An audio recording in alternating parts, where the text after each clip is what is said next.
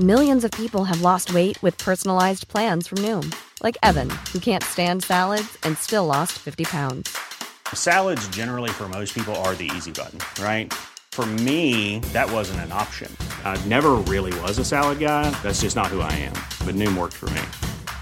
Get your personalized plan today at Noom.com. Real Noom user compensated to provide their story. In four weeks, the typical Noom user can expect to lose one to two pounds per week. Individual results may vary. Ahora inicia A la Una con Salvador García Soto. A la Una. Donde la información fluye, el análisis se explica y la radio te acompaña. A la Una con Salvador García Soto. A la Una. Comenzamos.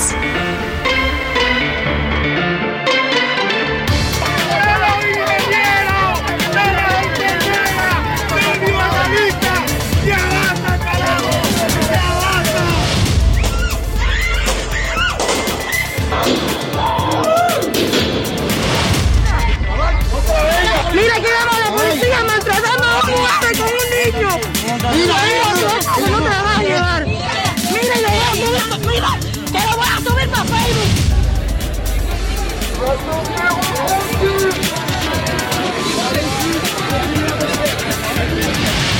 Si dicen que este no es nada más Murillo Karam, pues que Murillo Karam diga quién le dio la orden.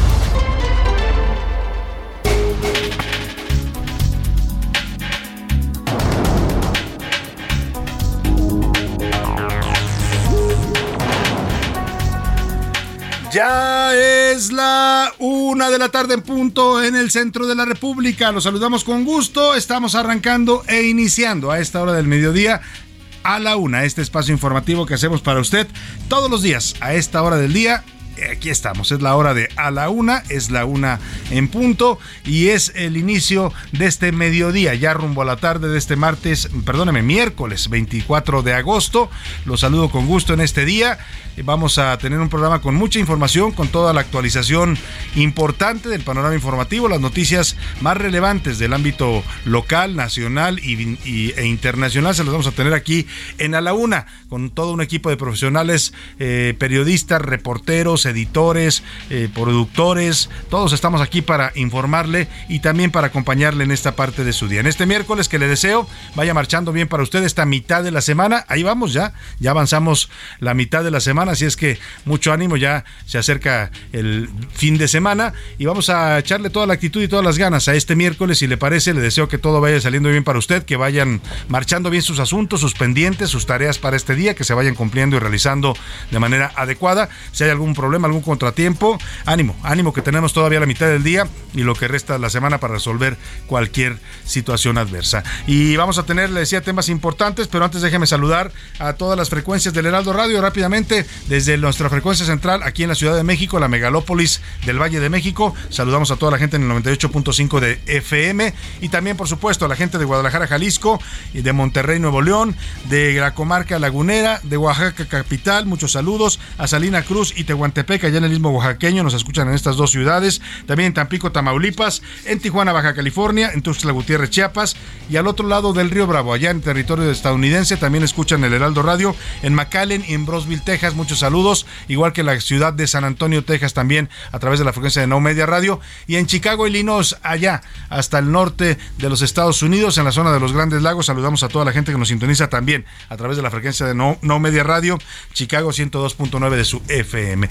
Vamos a los temas, a los temas que le tenemos preparados en este miércoles al banquillo. El reclusorio norte, este, más bien ahí, en el reclusorio norte, esta mañana comenzó la audiencia en la que volvió a comparecer, la segunda audiencia judicial del ex procurador Jesús Murillo Caran, detenido el viernes pasado en su casa en las lomas de Chapultepec.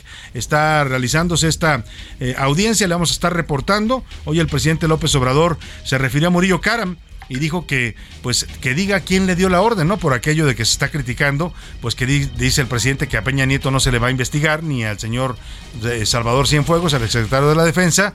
Bueno, dice porque alguien le preguntó y por qué no pues al jefe de Murillo.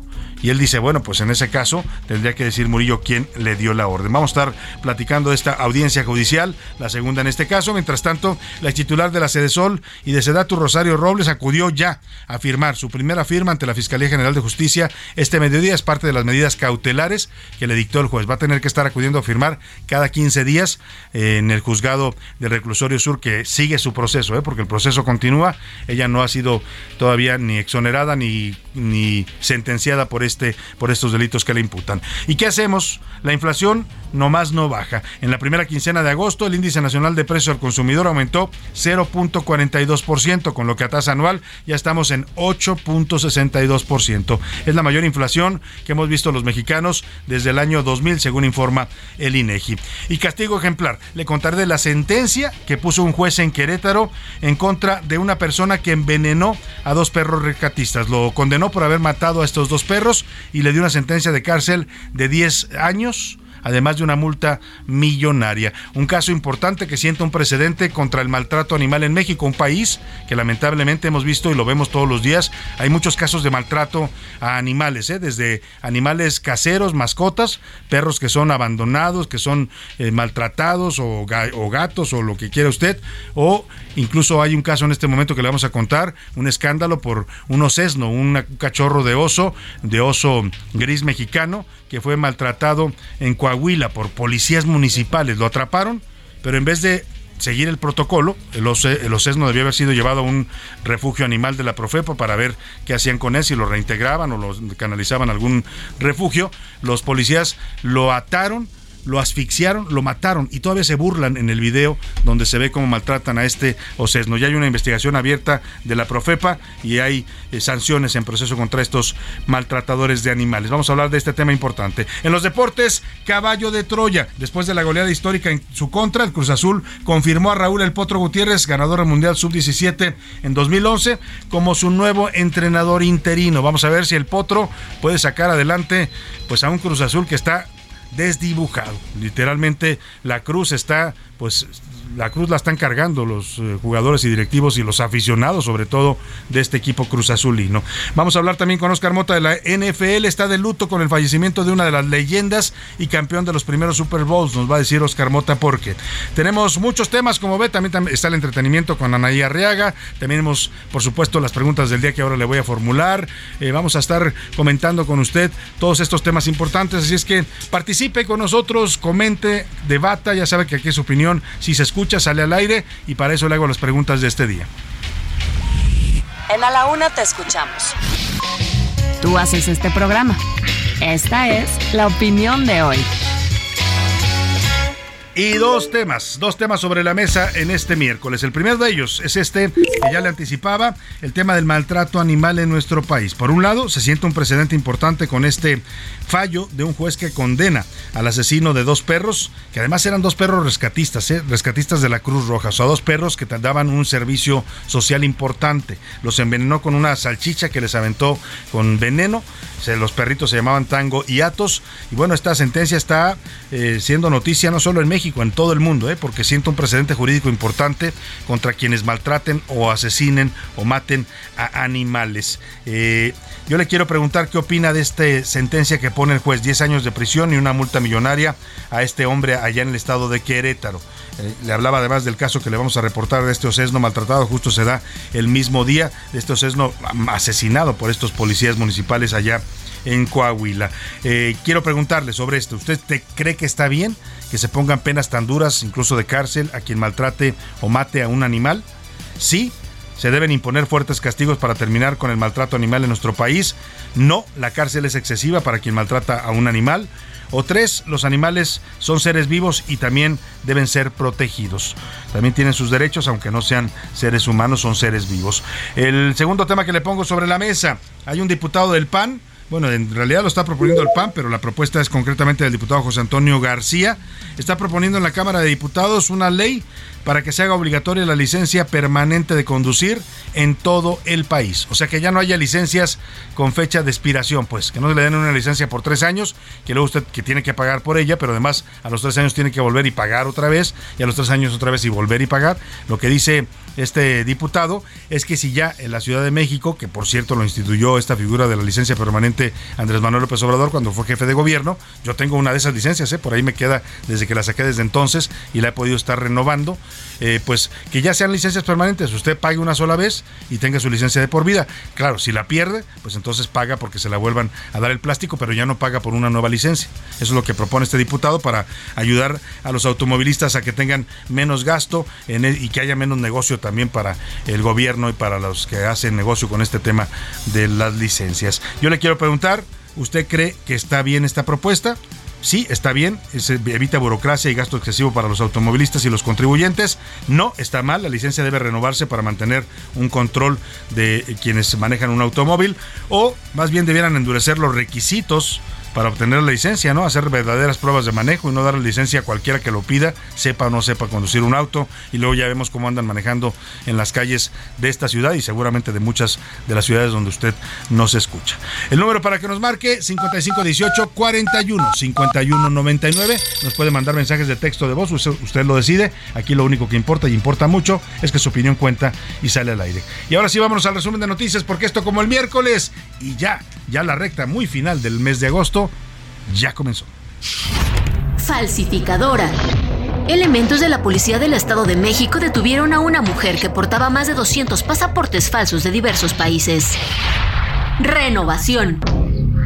El sistema de transporte colectivo Metro informó que fue colocado nuevo material balasto en la línea 1 del metro, algo que no ocurría desde su inauguración en 1969. En picada. La inversión pública en construcciones en Nuevo León cerró el primer semestre del año con una caída del 46% real anual. Sin prórroga.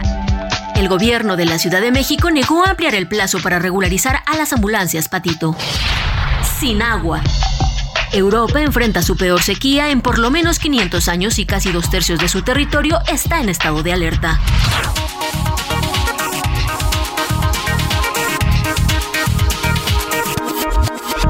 Una de la tarde con 11 minutos. Vamos a la información aquí en A la Una. Se define, eh, se va a definir en esta audiencia que está teniendo lugar. Ha comenzado ya en el reclusorio norte, donde está preso el señor Jesús Murillo Caram, es procurador general de la República. La segunda audiencia judicial está compareciendo Murillo Caram, lo hace ante el juez de control Marco Antonio Fuerte.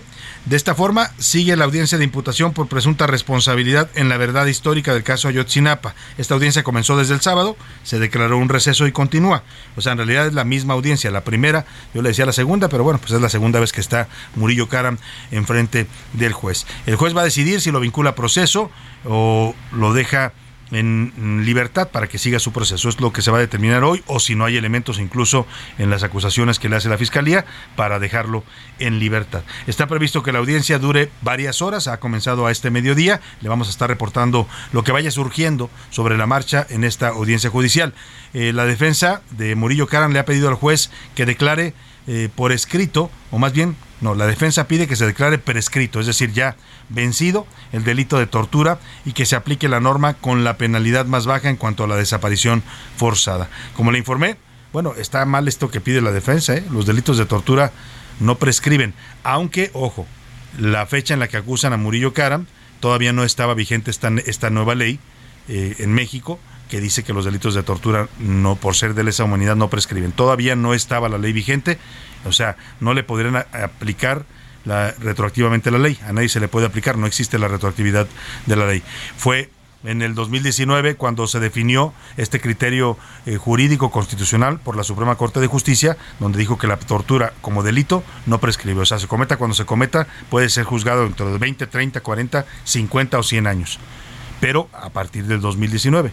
Y los hechos de tortura que le imputan al señor Jesús Murillo Caram habrían ocurrido en 2014, 2015. Por eso eh, la, defensa pide que se declare ya prescrito el delito de tortura. Mientras tanto, eh, adelantan los abogados de Murillo Caram que va a presentar diversos documentos en contra de las acusaciones que le hace la Fiscalía General de la República a su defendido.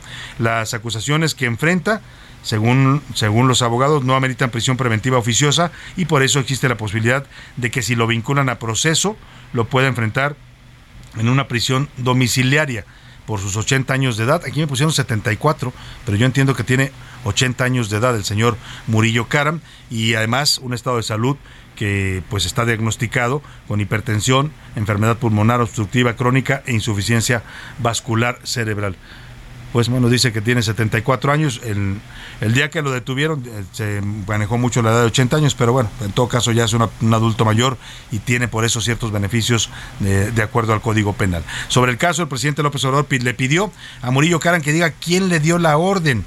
Dice que cualquier otro detenido que haya en este caso se puede coger al criterio de oportunidad. Le pide a Murillo que hagan que hable porque al presidente le reprochan pues que por qué no quiere juzgar o, investigar a Peña Nieto en este caso, ¿no? Y él dice, bueno, pues para llegar hasta ahí habrá que habría que acusarlo, alguien lo tendría que señalar y ese nada más puede ser Murillo Caram. Así lo expresa el presidente. Los jueces pues van a escuchar la opinión de todos y ojalá y hablen, que todos hablen si dicen que no es nada más Murillo Caran, pues que Murillo Caran diga quién le dio la orden, es un proceso judicial. Está el presidente diciendo que diga quién le dio la orden, ¿no? Pues habrá que ver si Murillo Caran quiere decir quién le dio la orden. Pues evidentemente todos sabemos quién le dio la orden, ¿no? ¿Quién, ¿Quién podía darle una orden al Procurador General de la República? porque además el Procurador General de la República, antes de que existiera la Fiscalía General de la República, todavía no era autónomo era un cargo que dependía directamente del titular del Ejecutivo, es decir, del presidente de la República. ¿Quién era el presidente de la República cuando Murillo Caran hizo lo que hizo en el caso de Otzinapa, de lo que lo acusa la Fiscalía? Pues Enrique Peña Nieto. O sea, no hay mucha ciencia. Nada más que el presidente pues no quiere mencionar el nombre de Peña, ¿no? No lo toca ni con el eh, pétalo de una mención. Eh, es como Peña Nieto y los narcos son como la criptonita del presidente, ¿no? Ahí no, cuando uno, cuando uno le pregunta a los narcos si ¿por qué no los pues critica? Dicen, no, no, no, yo ahí sí, no, no, no, eso no.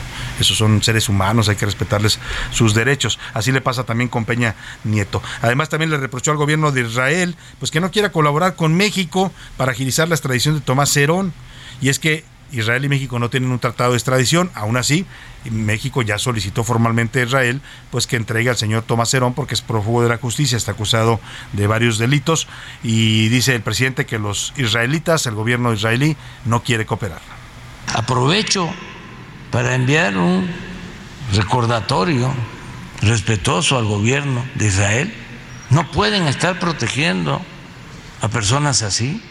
El primer ministro de Israel se ha portado muy bien, me mandó una carta diciendo que iban a cooperar, que iban a apoyar, pero ya ha pasado mucho tiempo. Bueno, pues ahí está el presidente que no ha respondido a Israel y ha pasado mucho, tiempo. Dice que el primer ministro sí le contestó muy amable en una carta, etcétera, etcétera, pero que no, no, no ha habido respuesta en cuanto a la entrega de Tomás Cerón, que está eh, eh, prófugo y escondido ahí en Israel. Y mientras tanto, en Hidalgo, los diputados locales de, este, de, ese, eh, de ese estado fijaron una postura sobre la detención del exprocurador Jesús Murillo Caram, porque él es originario de Hidalgo, fue incluso gobernador de Hidalgo. José García, cuéntanos la defensa que hacen los diputados de Hidalgo sobre Murillo Caram.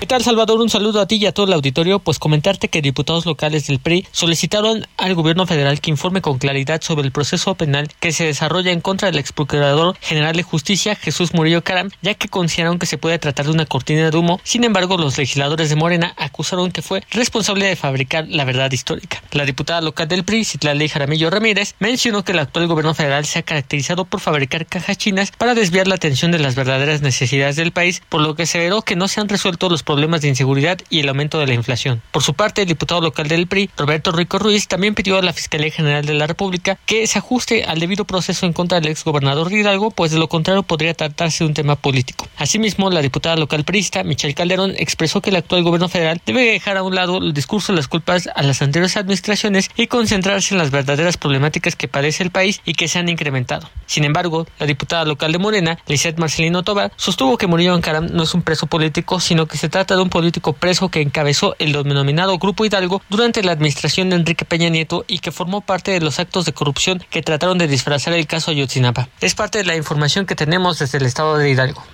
Muchas gracias, muchas gracias. Te agradezco tu reporte, José García. Oiga, y vamos a contactar rápidamente al periodista Joaquín López Dóriga. Y le digo rápidamente porque él tiene que entrar al aire en un rato más, pero queremos platicar con él porque ayer estuvo presente en el Senado de la República, en un salón del Senado. Se llevó a cabo la presentación del libro El Imperio de los Otros Datos que publica Luis Estrada, el director de SPIN, que ha dado seguimiento muy de cerca al discurso del presidente López Obrador.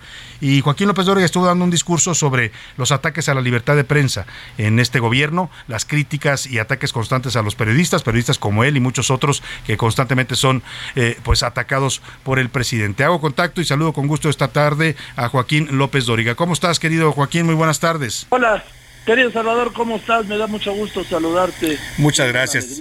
Te agradezco que nos tomes esta llamada porque sé que estás corriendo para entrar ya al aire, pero queríamos preguntarte de esta presencia tuya en el Senado. Eh, hablas fuerte y pides un minuto de silencio porque dices en México la libertad de prensa está siendo atacada. Hay ya 15 periodistas asesinados en lo que va de este año, 65 en lo que va del gobierno, pero además tenemos todos los días estos ataques desde el poder. Yo lo que planteé, que prefiero, que prefiero que haya, que se pues se permita, porque hemos visto que hay momentos en que no se ha permitido, que se tolere que se pueda ejercer la libertad de expresión si el precio es los revires, los reproches, los ataques, las críticas y hasta a veces las calumnias del presidente de la República en la mañanera, que no le hace, yo prefiero, yo prefiero esos ataques a que se metiera a limitar la libertad de expresión, que debo decirte que pues a mí nunca se han metido conmigo. Y, y pues yo lo ejerzo todos los días. A mí, luego, luego el periódico Regeneración, ese de que ya saben, ¿no? de Morena, el presidente, ahí a, a decir que, que no sé qué, que no sé cuántos. No, yo no fui al Senado de la República, yo atendí una invitación, sí, de Luis Estrada, autor del libro que mencionabas, El Imperio de los Otros Datos, a presentarlo, sí, la cita era ayer martes a las 11 de la mañana, en el salón de sesiones de la comisión permanente. Yo fui a donde me invitaron. Por supuesto no fue una sesión ni mucho menos. Sí, nada eh, estuvo ahí un momento eh, Ricardo Monreal que saludó, sí, y digo, bueno, los dejo porque esto es un asunto de ustedes, convocaba a la senadora Kenia López Rabadán, y pues así se desarrolló la, como en cualquier presentación, ¿no? Claro. Habló Kenia, bueno, habló por supuesto Ana Pablo Ordorica, que era presentadora también, hablé yo, habló el editor, el editor del libro, Juan Carlos Ortega, luego habló Luis Estrada, y luego vino, luego vino Ricardo Monreal porque algo pasó, algo se complicó, ¿sí? A partir de, lo, de esto de regeneración y otros bots, ¿no? Claro. Que un nivel, lo decía decía Regeneración, ya ves con esta amplia cultura que tienen, es un libelo, no es un libelo, está firmado por el autor, ahí estaba el autor.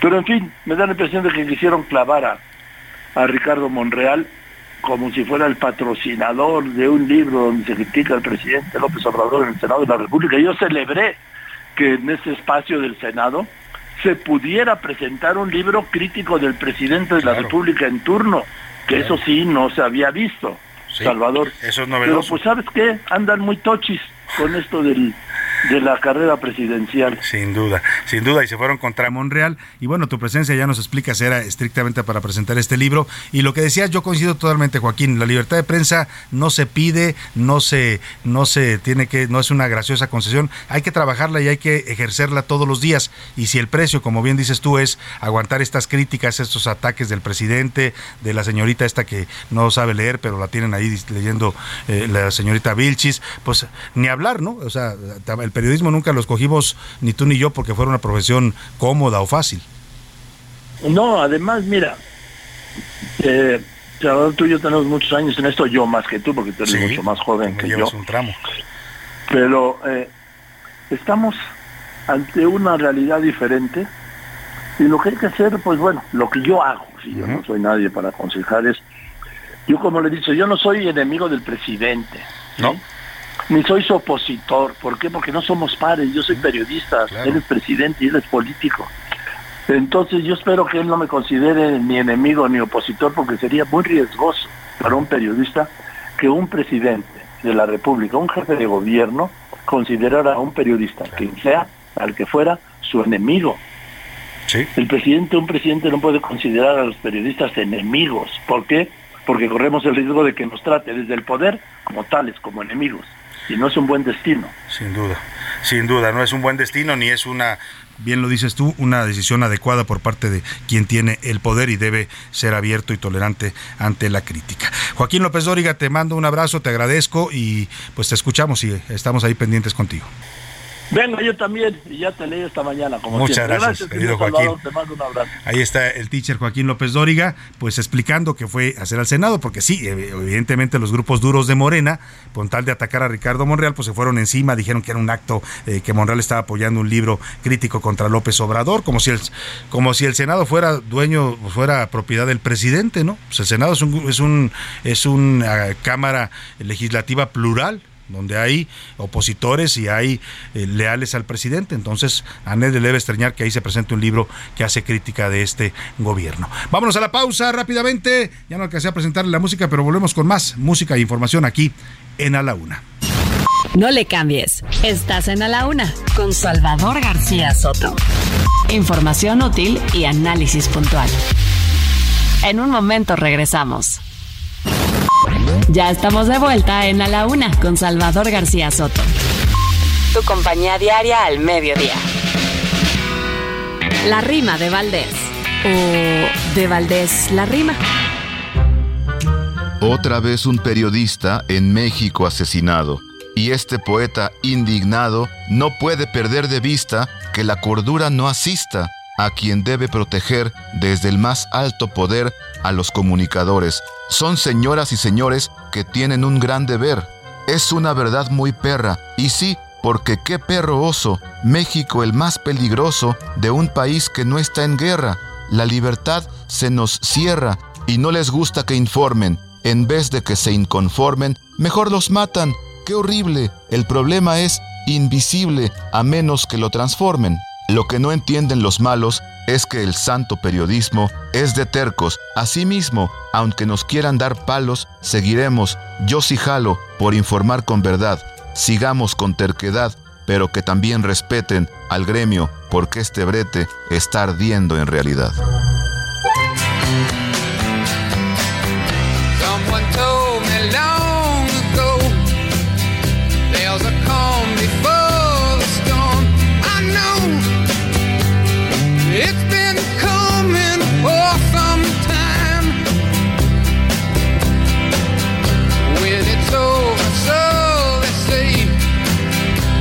Rain.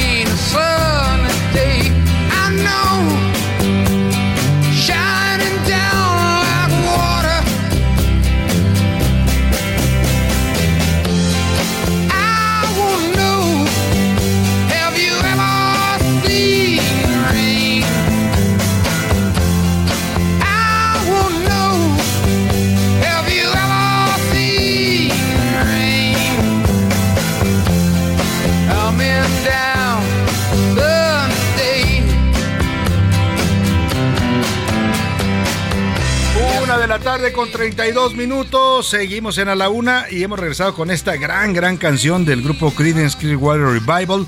Una canción de 1970. Have you ever seen the rain? ¿Has, ¿Alguna vez has visto la lluvia?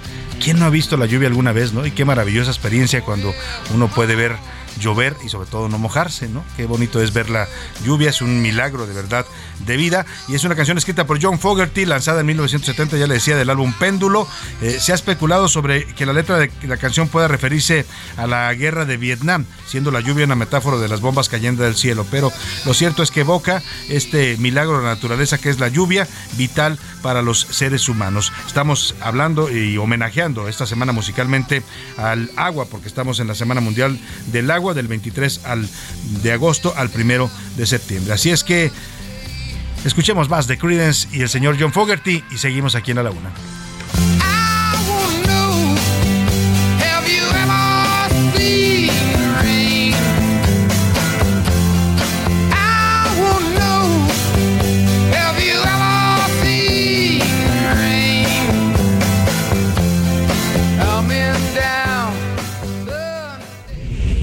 A la una. Con Salvador García Soto. Oiga, Ya estamos de regreso, una de las tarde con 33 minutos, a la que le amainó el temporal después de que le llovió y le llovió fuerte durante casi tres años fue a Rosario Robles. Fue liberada el viernes pasado de la prisión después de casi tres años de haber estado presa por un delito que pues que está siendo juzgada, que es acusada penalmente, un desvío millonario de la estafa maestra, y la acusan de omisión. El delito que le imputaron no ameritaba prisión preventiva, pero pues las decisiones de los jueces y algunos dicen también de Palacio Nacional, pues pidieron que ella se quedara un ratito en la sombra, como dicen, ¿no? Y sí que lo estuvo y sí que lo sufrió como se sufre siempre la cárcel. Estar en una cárcel ya de por sí privado de la libertad es una pena, yo creo que es una de las penas más duras que puede sufrir el ser humano, pero estar en una cárcel en México es doblemente duro, porque tenemos lamentablemente un sistema carcelario en muy malas condiciones, en donde prevalecen los delitos, los autogobiernos, eh, donde las instalaciones son pues eh, eh, paupérrimas, ¿no? donde no hay lo indispensable para una vida digna, en fin, esa es la realidad de nuestro sistema carcelario y eso fue lo que padeció o han padecido muchos mexicanos, entre ellos en este caso Rosario Robles. Ahora que ya salió, hoy tuvo que ir a firmar, cinco días después de estar ser liberada, acudió a firmar ante el juez eh, el juez del reclusorio sur, donde se lleva su proceso. La medida cautelar que dictó el juez en su liberación fue precisamente que cada 15 días se tenga que presentar a firmar ante el Ministerio Público para que pues eh, demuestre que no ha huido y que no ha escapado del país. Tiene prohibido, de hecho, salir del país. Hoy fue la primera firma y Rosario Robles habló al llegar ahí eh, de es ya pues lo que es ahora su libertad. Muchas gracias. Rosario, Rosario solo se entregó el pasaporte, Rosario. Entregué el pasaporte y firmé tal y como lo instruyó el juez. Sí, güey. Cumpliendo, como lo dije desde el primer día, yo estoy absolutamente dispuesta a cumplir ante cualquier autoridad lo que la autoridad mandate, porque el que nada debe, nada teme, y yo soy inocente. Aquí Gracias, compañeros. Bueno, su libertad, decía yo, su libertad condicionada, ¿no? Porque ella está en libertad, pero sigue bajo proceso penal. O sea, sigue acusada, eh, no ha sido declarada inocente, tampoco ha sido declarada culpable, en todo caso sigue su proceso y lo va a seguir ahora en libertad. Con esta prisión preventiva oficiosa, pues eh, tendrá que estar eh, no solo defendiendo su inocencia que ella alega y a la que tiene derecho de la presunción, sino también pues acudiendo a firmar cada 15 días. El, eh, este tema de la medida cautelar para eh, de la prisión preventiva oficiosa es un tema de debate y se está debatiendo de hecho en la Suprema Corte de Justicia eh, en estos días y el, ministro, o sea, se está debatiendo si se debe dictar prisión preventiva en algunos delitos, ¿no? Que considera la autoridad graves las fiscalías y los gobiernos, los gobernadores, los el presidente, los los sobre todo todos a ese nivel de gobierno, pues dicen que es necesario porque de lo contrario dicen, pues no podemos meter a nadie a la cárcel y todo el mundo se fuga, ¿no? Y no responden por los delitos. Y los jueces los dejan en libertad y es muy difícil volver a acusarlos. Pero el tema se fue impugnado eh, de manera constitucional ante la Suprema Corte y el ministro Luis María Aguilar ha propuesto en un proyecto de sentencia que se deje de aplicar la prisión preventiva porque viola los derechos humanos en tratados internacionales. Así es que con ocho votos si hay ocho votos a favor de este proyecto de sentencia, la Corte podría eliminar la obligatoriedad de la, de la prisión preventiva oficiosa. El 5 de septiembre se va a tomar esta definición en la Suprema Corte, se va a debatir este tema, ya está el proyecto de sentencia, se lo adelanto. Y bueno, pues es importante ¿eh? porque hay muchos defensores de derechos humanos que han dicho que este concepto de la prisión preventiva oficiosa viola las garantías individuales y viola el principio de presunción de inocencia. Si se supone que nadie es eh, culpable hasta que se le demuestre lo contrario, según nuestra constitución y nuestras leyes penales, pues nadie debe estar en la cárcel hasta que no tenga una sentencia. Eso es lo que proponen los defensores de este tema y vamos a ver qué dice la Corte. Si hay ocho votos, se elimina esta prisión preventiva oficiosa. De hecho, al, al presidente, ya le decía, ni al presidente ni a los gobernadores les gusta este proyecto, porque ellos dicen, bueno, si no los podemos meter a la cárcel, pues entonces se nos van a fugar y entonces nadie va a responder por los delitos. Dice que, dice que esta propuesta del ministro Luis María Aguilar generaría corrupción e impunidad.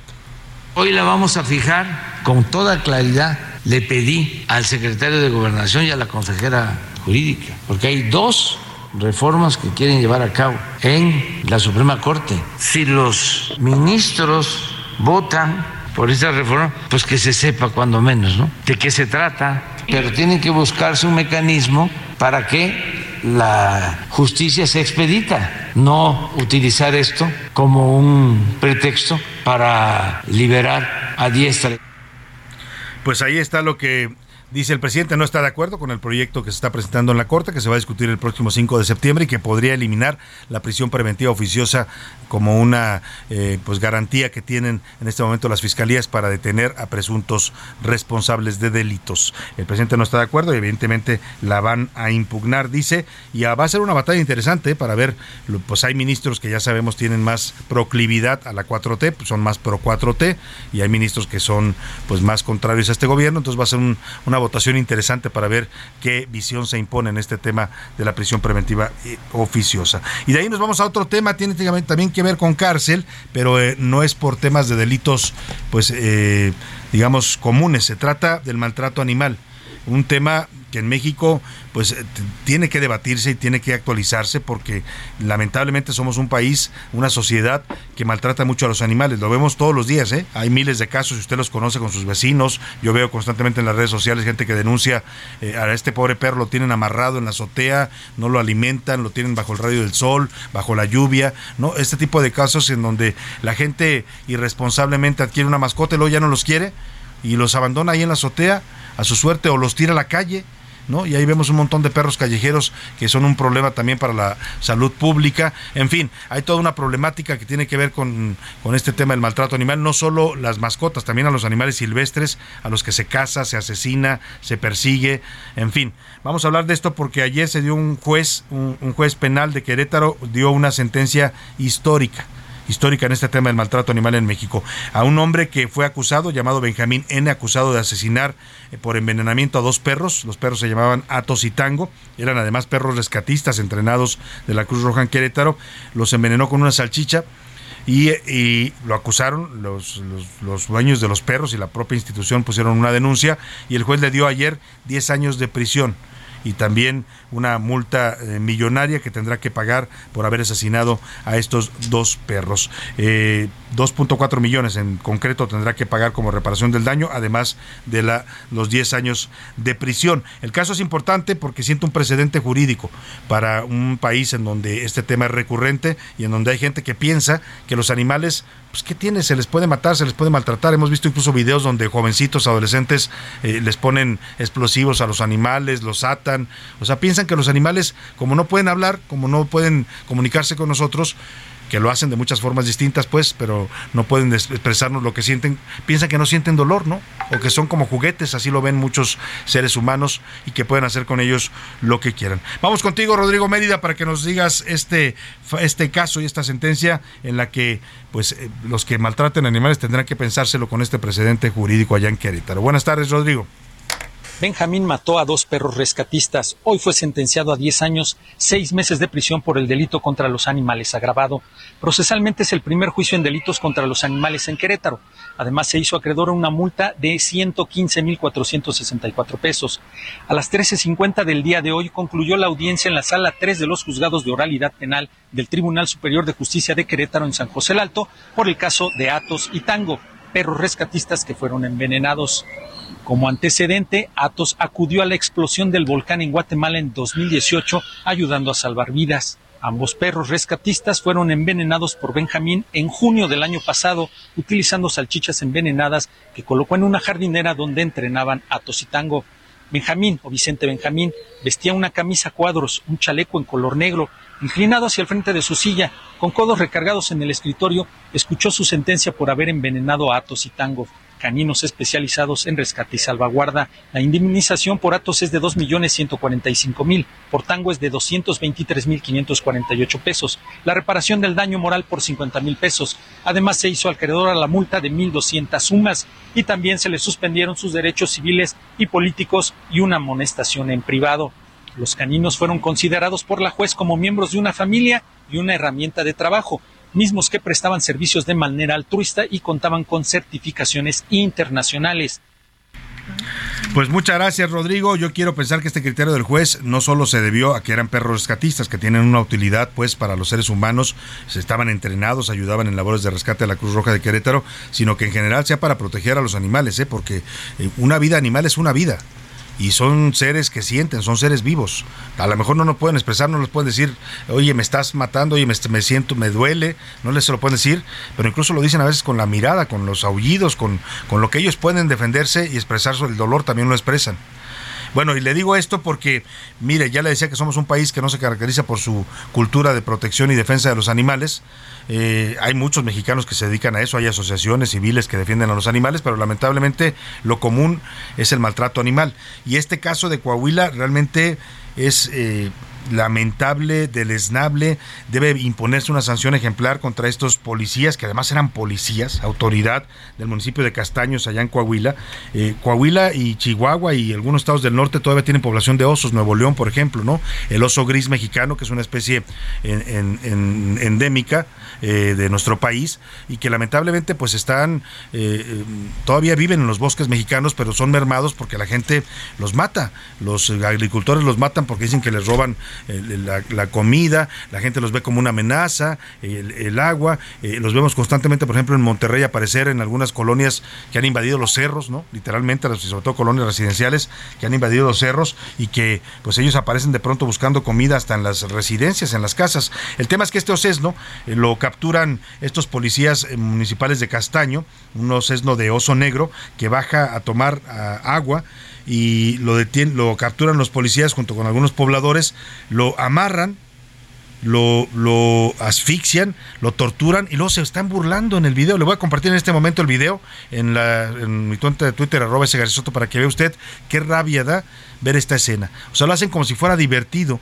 matar a un cachorro, que además era un, era un cachorrito de oso, lo, lo terminan asesinando, matando, y bueno, el caso ya detonó todo un, eh, todo un escándalo en redes sociales, la gente está indignada, hay pronunciamientos de las eh, organizaciones defensoras de animales y ya tomó cartas en el asunto la Procuraduría Federal de Protección al Ambiente, la Profepa, incluso la Fiscalía Estatal de Coahuila ya inició una investigación para dar con los responsables de este pues ataque, este asesinato a este cachorro de oso, a este oces. Nos vamos contigo Alejandro Montenegro para que nos cuentes de esta lamentable escena que se ve en este video que ya está ocasionando una investigación penal y judicial. Buenas tardes Alejandro.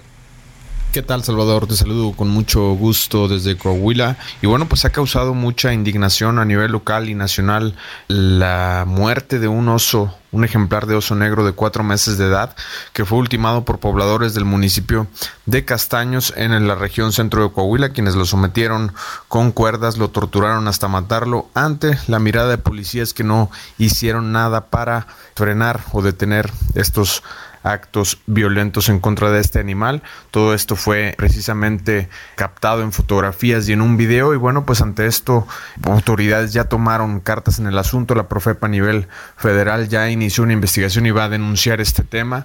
La Procuraduría del Ambiente Local y el gobernador de Coahuila también señalaron que se va a actuar precisamente contra los responsables de este tema. Incluso la Fiscalía General del Estado ya abrió una investigación para intervenir en las facultades que le correspondan en este caso, que ha causado bastante indignación a nivel nacional. Muchas personas han levantado la voz ante estos terribles actos de maltrato animal y bueno, pues vamos a ver qué resulta de estas investigaciones. Al menos el Código Penal de Coahuila en su artículo 261, bueno, pues estipula sanciones o castigos de hasta cuatro años y medio de prisión por causarle la muerte a un animal de manera injustificada. Y bueno, pues vamos a ver en qué avanzan estas investigaciones sobre el maltrato y bueno, pues la muerte de este ejemplar de oso negro en el estado de Coahuila. Es la información desde el estado de Coahuila. Sin duda estaremos pendientes de este caso que está desatando indignación a nivel nacional, incluso internacional, ¿eh? porque los videos, ya sabe usted ahora, este tipo de noticias y hechos, pues se vuelven virales y lo, también lo siguen en otros países. Aquí en México, por lo pronto, pues no ha habido reacciones oficiales. El alcalde de Castaños, Juan Antonio Garza, eh, de la policía que está ahí presente, que presencia la escena y que se están incluso riendo, burlando los, los, los policías en vez de impedir este eh, ataque, este asesinato de este pequeño cachorro de oso pues no ha dicho nada el alcalde, pero sí hay pronunciamientos, ya lo decía bien nuestro corresponsal, además de la Fiscalía Estatal que abre una investigación y de la Profepa, muchas organizaciones defensoras de los animales se han alzado la voz en México para denunciar esto y pedir un castigo ejemplar. Para ello, y para hablar de este tema, saludo con gusto a la coordinadora de política legal de Animales Héroes, Adriana Buenrostro. ¿Cómo estás, Adriana? Muy buenas tardes. Hola Salvador, muy buenas tardes. Aquí estamos a la orden. Muchas gracias por dar voz a las organizaciones que nos especializamos precisamente en este tipo de terribles situaciones, lo que está sucediendo en Coahuila. Si te parece, empezamos con el caso de Coahuila, este ocesno que es amarrado, asfixiado, torturado por pobladores y en presencia de autoridades que no hacen nada. Eh, ¿qué, ¿Cómo ven ustedes este asunto y qué debiera, cómo, qué debiera hacer la autoridad ante este tipo de casos? Bueno, antes que nada, accionar y reaccionar, ¿no? Además de la tipificación del delito de maltrato y crueldad animal en el Estado, que alcanza incluso hasta seis años de prisión. Estamos hablando de que es un, un ejemplar de oso negro, que según la norma 059 es un ejemplar en peligro de extinción. Y según el Código Penal Federal, quien atente contra la vida de un animal y por ende, en su ocasión tercera, está poniendo en riesgo la viabilidad biológica de una población o especie silvestre, pues puede llegar a alcanzar incluso hasta nueve años de prisión. Aquí hacemos un llamado enérgico tanto a la Fiscalía General como a la Fiscalía Estatal del Estado de Coahuila y también a el mismo eh, pues, eh, perdón, gobernador del Estado de Coahuila, Miguel Ángel Riquelme, quien en su momento y desde ya hace varios años incluso hemos estado trabajando con él en términos de eh, acciones en contra del maltrato y la crueldad animal. Y bueno pues estamos hablando de una especie en peligro de extinción un cachorro de un oso negro que definitivamente no estaba en, posibilidades de defenderse. Y que además incluso si vemos algunas de las imágenes que son varios agravantes no se filman se burlan del animal se, transmite toda esa información y además había menores de edad participando en este delito en frente de las autoridades. Es algo bastante grave. Nosotros desde Animativos estamos trabajando eh, en legislaciones a nivel nacional, estamos trabajando con el apoyo de la bancada animalista desde el Senado de la República y en Cámara de Diputados en propuestas legislativas donde este tipo de acciones terribles puedan ser castigadas de una manera muchísimo más efectiva, ¿no? De hecho, estamos trabajando eh, con la senadora eh, Rocío Abreu en la aprobación de que en la Constitución Política del Estado, del Estado mexicano ya se pueda eh, considerar a los animales como seres sintientes. Y bueno, si ahora son nueve años de, prisión por este caso en Coahuila del Sesmo, pues estaríamos hablando de que podríamos ya impactar en el Código Penal para incluso penas mucho más severas, ¿no? En este tipo de. Eh, eh, ya lo decías tú, eh, hoy el tipo penal de maltrato animal pues depende de cada estado y cada estado le pone el agravante que quiera. Ustedes lo que están pidiendo es que esto se lleve ya a la Constitución para que sea un tipo federal y obligatorio para los estados. Pero además eso nos lleva a, la ley ya está en algunos estados, pero tampoco se aplica y eso nos lleva al otro tema que te quiero preguntar, que es este fallo ayer de un juez en Querétaro en contra de este sujeto que mató a dos perros rescatistas eh, un fallo eh, que parece eh, ejemplar y que puede sentar un precedente histórico, los 10 años de cárcel y una reparación del daño de 2.4 millones de pesos. Totalmente. Estamos hablando de acciones que suceden en todo el país. Hay 30 estados de la República que ya tipifican el, el, pues el maltrato y la crueldad animal como delito, sin embargo, son muy pocas las sentencias que se han dado. Y esta en Querétaro es una de las más históricas por los años que se está en lo que se está ya sentenciando a esta persona eh, culpable del, pues, del maltrato, la tortura y eh, la muerte de estos animales, ¿no? Eh, este ejemplar, obviamente, entendiendo que bueno son fueron animales rescatistas que también esto también fue algo que llamó muchísimo la atención, pero también hay que tomar en cuenta toda la acción que llevó en su conjunto tanto las organizaciones que estuvieron apoyando a la persona eh, tutora de estos animales que estuvo todo el tiempo dándole seguimiento a las denuncias y yendo a todas las audiencias que fueran necesarias para lograr este presentar todas las pruebas necesarias al juez y que se pudiera dar esta sentencia. No se ha tenido esta estas posibilidades o este seguimiento en muchos de los estados de la República y es indispensable que trabajemos en conjunto.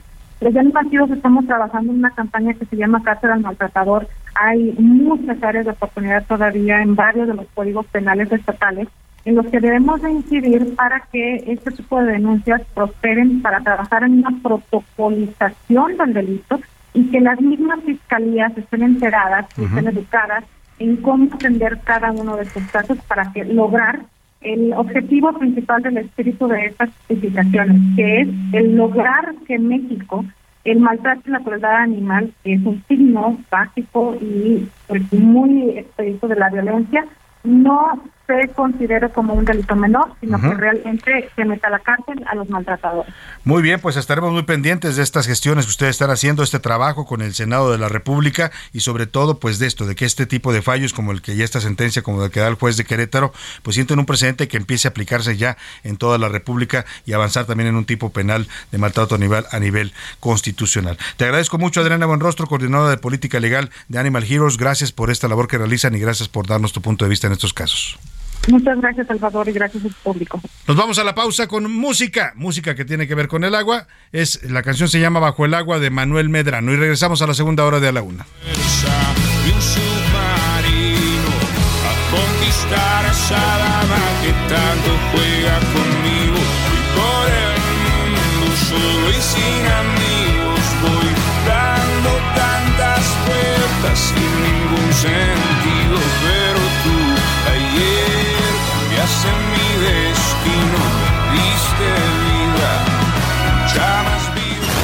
No le cambies. Estás en A la Una con Salvador García Soto. Información útil y análisis puntual. En un momento regresamos. Ya estamos de vuelta en A la Una con Salvador García Soto. Tu compañía diaria al mediodía. Cuatro abrazos y un café. Apenas me desperté y al mirarte recordé ya todo lo encontré en tu mano, en mi mano, de todo escapamos juntos, ver el sol caer. Vamos pa la playa, pa curarte el alma, cierra la pantalla, abre la medalla, todo el mar Caribe, viendo tu cintura, tú le coqueteas,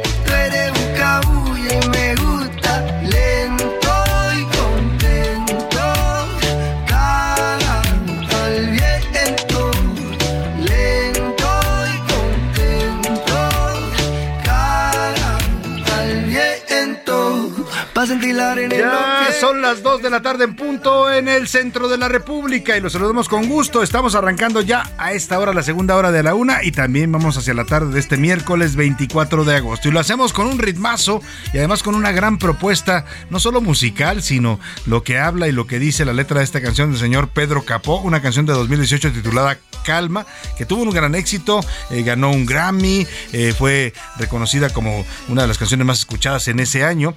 Eh, Pedro Capó, si le suena el nombre, es nieto de Bobby Capó, un gran cantante eh, puertorriqueño, autor de grandes temas, eh, de grandes clásicos como Piel Canela, Poquita Fe, es de los hombres, de las voces más escuchadas en aquellos años 40 y 50. Y esta canción pues habla de eso, de lo que representa el mar, la playa para los seres humanos, que es un poco ir a recargar energías, despreocuparse de la vida, ir al océano, ir a ver el mar para que nos haga felices. En México decimos que en el mar la vida es más sabrosa y a eso se refiere también el señor Pedro Calma, y la calma a veces la encontramos ahí, a la orilla del mar. Escuchemos un poco más y le cuento lo que tenemos preparado para usted en esta segunda hora de A la Una.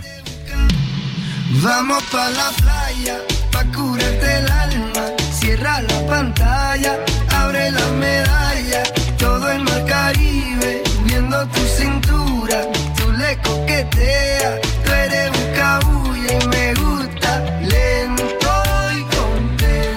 Qué buen ritmo tiene este señor Pedro Capó.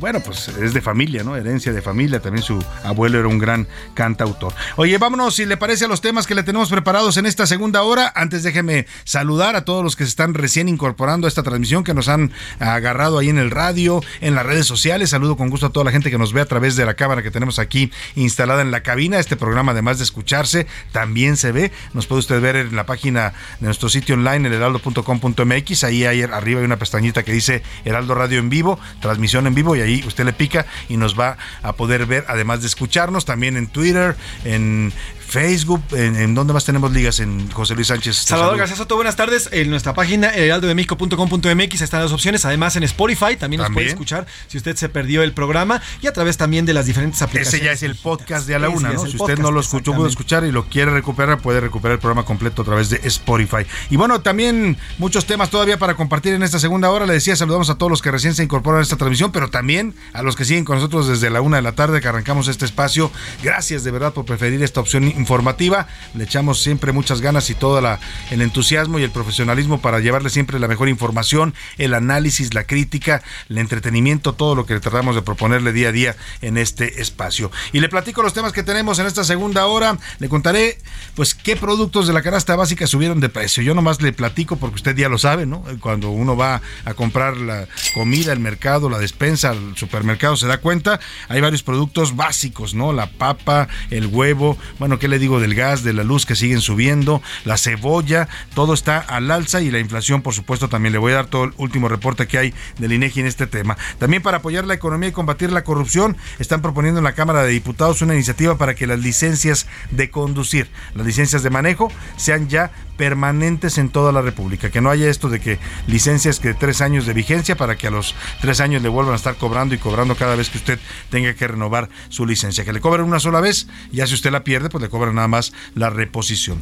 Oiga, y también la lluvia de esta madrugada dejó inundaciones en varias colonias, colonias, perdóneme, varias colonias de la zona metropolitana de Guadalajara.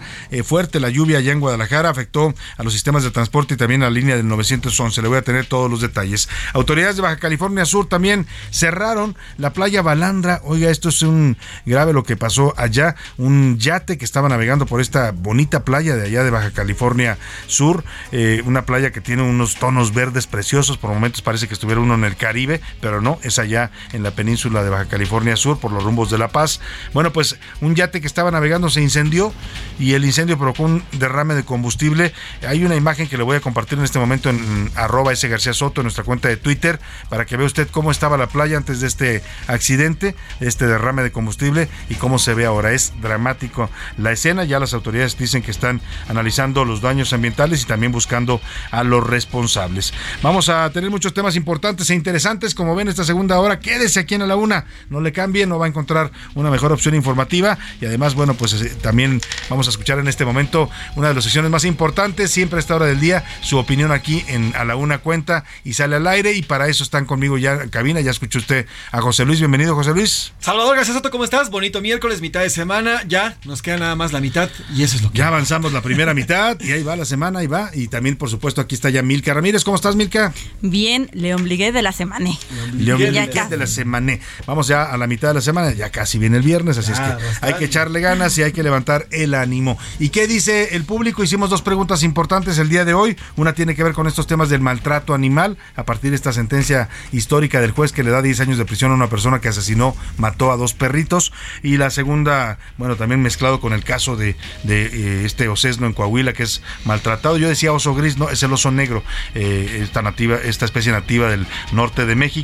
Eh, y la segunda pregunta, José Luis. Sobre esta propuesta del Partido Acción Nacional Salvador, las licencias. de las licencias, las licencias de conducir. Oye, a mí me gusta, ¿eh?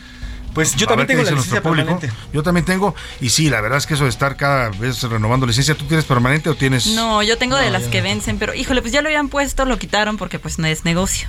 Lo quitaron porque no es negocio para el gobierno, pero pues de eso se trata, oiga, de que no, no, no nos claven tanto el diente, ¿no? Yo también propongo, bueno, si se puede. Sí, dice, dice Rubén Esponda que él tampoco tiene porque son millennials, sí. Estas licencias las dio aquí en la Ciudad de México y yo sé que yo sé que todo, yo nada más sé que nada más existen en la Ciudad de México, Sí, ¿eh? nada más. No sé de ningún otro estado que dé licencias permanentes y la puso López Obrador cuando era jefe de gobierno. Las dieron de 2000 a 2006, después llegó Marcelo Ebrard y creo que las eliminó, pero los que tuvimos en ese tiempo sacamos licencia, pues se nos quedó. Yo todavía desde la fecha tengo esa.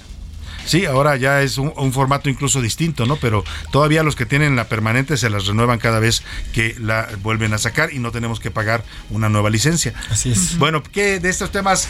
¿Qué dice el público? Bueno, pues vamos a saludar a nuestro público, José García Marmolejo. Muy buenas tardes a mi noticiario favorito. Gracias. Saludos Salvador José Luis y a todo el gran equipo. Referente al maltrato animal, sí se debe castigar. Debe castigarse y con fuerza, porque es cada vez más común la gente que, que- que además a sus perros, pero otros animales también los agrede. Y referente a la licencia de conducir, debe haber más control para ver a quién se le da la, licencia de conducir. Hace falta mucha educación vial y hace falta mucha vigilancia al respecto, dice José. Totalmente. Y mire, este tema del control y de los exámenes para y las pruebas de manejo para la licencia de conducir en varios estados de la República sí lo sí lo exigen, ¿eh? O sea, la gente que me está escuchando en Monterrey, en Nuevo León dirán, "Oye, pues aquí sí nos hacen prueba." Aquí en la Ciudad de México no. O sea, usted va y paga y pues le dan licencia. Ni siquiera le preguntan si sabe manejar. Exacto. Bueno, ni siquiera tiene que tener carro. Puede tener licencia de manejar sin carro y sin saber manejar. Y ya del reglamento de tránsito y las normas de civilidad, pues esas ni hablamos, ¿no? Porque nadie se las enseña. Y entonces lo que tenemos es una ciudad caótica donde todo el mundo maneja como, como, como entiende, no respeta las normas, no es cortés al manejar y es un caos. Yo creo que sí es un tema importante que las autoridades asuman esa responsabilidad, ¿no? No por, no por sacar lana y dar licencias, pues se la den a cualquiera. Exactamente. Y por cierto, nos dice José García, oigan, el viernes no desayunen, les van a llegar unas bolsas con pan tradicional de acá, les ¿Qué? llaman cremitas, ya verán, es un pan muy, muy rico. ¿De dónde? ¿De la, de la laguna Lo- o de nos dónde? dice, eh, ahorita nos dice, ahorita le digo de José, dónde son. o del de es. José García. Ah, desde la laguna, sí, desde la laguna. Ah, hombre, nos mandaste pan, este cremitas, oye, que gracias, las hemos probado, José, porque hemos andado allá por Torreón. Yo he ido a hacer transmisiones de radio y televisión por allá y sí hemos probado, las cremitas son deliciosas, ¿eh? Muchas gracias, esperemos que nos lleguen o que no se vayan a perder ahí en el camino, ¿no? Sí, bueno, nos llegan el viernes, así que equipo. Muchas gracias. José, gracias por tu regalo, ya te contaremos el viernes. Qué rico. Bueno, nos saludan desde Guadalajara. Está muy bien la sentencia que le dieron a este tipo y recordar que los animales en la mayoría de los casos son, son mejores que los seres humanos en muchas veces. Yo creo que sí, ¿no? Nos enseñan muchas veces a comportarnos y, y- y a actuar. Así es, saludos desde Guadalajara y hasta ahorita se les ocurrió lo de las licencias. Eso es para que se obtenga más recursos. En realidad lo único que quieren es la lana. Qué bueno que las van a quitar, nos dicen. Ahí está.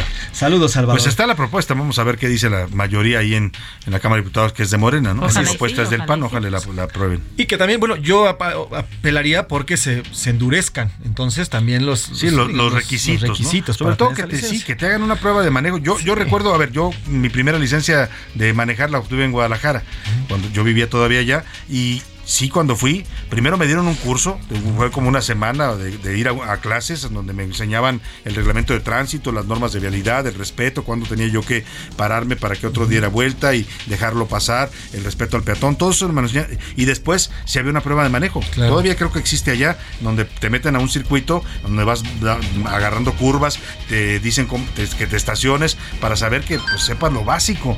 Pero yo aquí en la Ciudad de México he visto que le dan licencia a cualquiera, ¿eh? Maneje o no maneje, sepa o no sepa, le dan su, su licencia. Hasta menores de edad con permiso, a veces gente de ya de la tercera edad también que no está en condiciones también tiene su licencia. O sea, faltan regulaciones en ese sentido. Por eso tantos accidentes. Por eso hay tantos accidentes, atropellamientos, choques, lo que usted quiera. Así es, dice Salvador y a todo el hermoso equipo de la UNA, saludos, nos dice Guadalupe eh, Gómez. Buenas tardes, esto no va a ser del agrado de muchos y sé que va a escandalizar, pero al señor que mandó a los perritos le dan 10 años de cárcel. Que mató a los Que mató a los perritos. Fue una crueldad lo que hizo y se merece esa pena. Pero a las personas que, bueno, pues cometen aborto y cometen otro tipo de asesinatos, pues normalmente no se les, no se les este, acusa y no se les manda a la cárcel. Esto no es una crueldad, nos dice la señora Guadalupe. Bueno, ahí Gómez. está su punto está de su vista, opinión. ella cree que debería equipararse eh, eh, el, el- el tema, ¿no? Hay estados donde sí se penaliza todavía el aborto, ¿no? Hay estados donde ya no, ya no se penaliza como un delito. Dice Salvador García Soto y a tu gran equipo, felicidades, no me lo pierdo. Soy Raúl Gracias. Rodríguez Candia desde Monterrey. Oigan, aquí en Monterrey no hay mucho que celebrar. Seguimos esperando una lluvia de dimensiones bíblicas para asegurar la supervivencia en todos los sentidos. hombre. lo de los osos es porque bajan. También ellos están sufriendo de la sequía y necesitan agua como todos los seres que vivimos en este planeta. Ellos bajan de la sierra para buscar agua. Muchas veces la consumen desde las piletas o de las albercas y no se vale que los asesinen. Saludos. No se vale que los traten de esa manera. Y sí, todavía no, las lluvias, aunque llueve en Monterrey, pues no ha caído lluvia fuerte, donde ya ellos puedan sentir que se están recuperando sus presas. Y qué, qué paradoja, ¿no? Porque ahí en Sonora Sonora, no muy lejos, han caído tormentas terribles en, en la frontera de Sonora. Acá en la Ciudad de México no se diga, todos los días llueve y llueve a cántaros, pero en Monterrey pues todavía no les llega esa tormenta que están esperando. Yo cuando, cuando fuimos, ¿te acuerdas, José Luis, que anduvimos allá transmitiendo hace poco? La gente sí nos decía, pues un huracán que nos llegue por, ahí. Favor, sí lo pero que llegue el agua hasta, hasta Nuevo León. Dice, hola Salvador, José Luis, Milka y a todo el gran equipo. Soy Alberto desde Colima. La licencia de conducir no puede ser permanente, ya que las condiciones del automovilista varían conforme avanza su edad, y además de diversas razones, sobre todo con el tema de salud. Podría revalidarse, puede ser cada cinco años, por ejemplo, Ah. sin, un co- sin un costo extra o un costo muy bajo. Es una, es una excelente opinión, idea, ¿eh? Y tiene toda toda la razón, porque si no es lo mismo que usted saque una licencia a los 18 años que a los eh, 60, 70, ya sus, su salud y sus capacidades van mermando, ¿no? Y ahora además ni siquiera necesitas el plástico porque hay una aplicación en la Ciudad de México que me parece muy buena, por cierto, y tú puedes tener la licencia ahí digital. Ya no, sí, es, Es la app. CDMX, ¿no? Donde ya to- muchos de los trámites y documentos los puede tener usted de manera digital y son válidos. ¿eh? Cualquier agente de tránsito tiene que eh, validarle su licencia digital. Eh, pues sí, es una buena propuesta que se haya controles permanente, pero que se reva- va- revalide y que haya supervisión y control, ¿no? Así es. eh, dice, hola Salvador, le saluda Ricardo Cosío Ibarra, me encanta su programa, de verdad que no me los pierdo. Gracias, Oigan, Ricardo. que el presidente López Obrador, pues no sea sacatón, que tome decisiones contra Peña Nieto, quiere que lo incrimine Murillo Caram como le pidieron a Rosario Robles, pues que lo haga, que lo, que lo incrimine directamente, que lo señale, dice, es- nos dice Ricardo Bueno, pues ahí está, sí. El presidente quiere que le- se la pongan fácil, ¿no?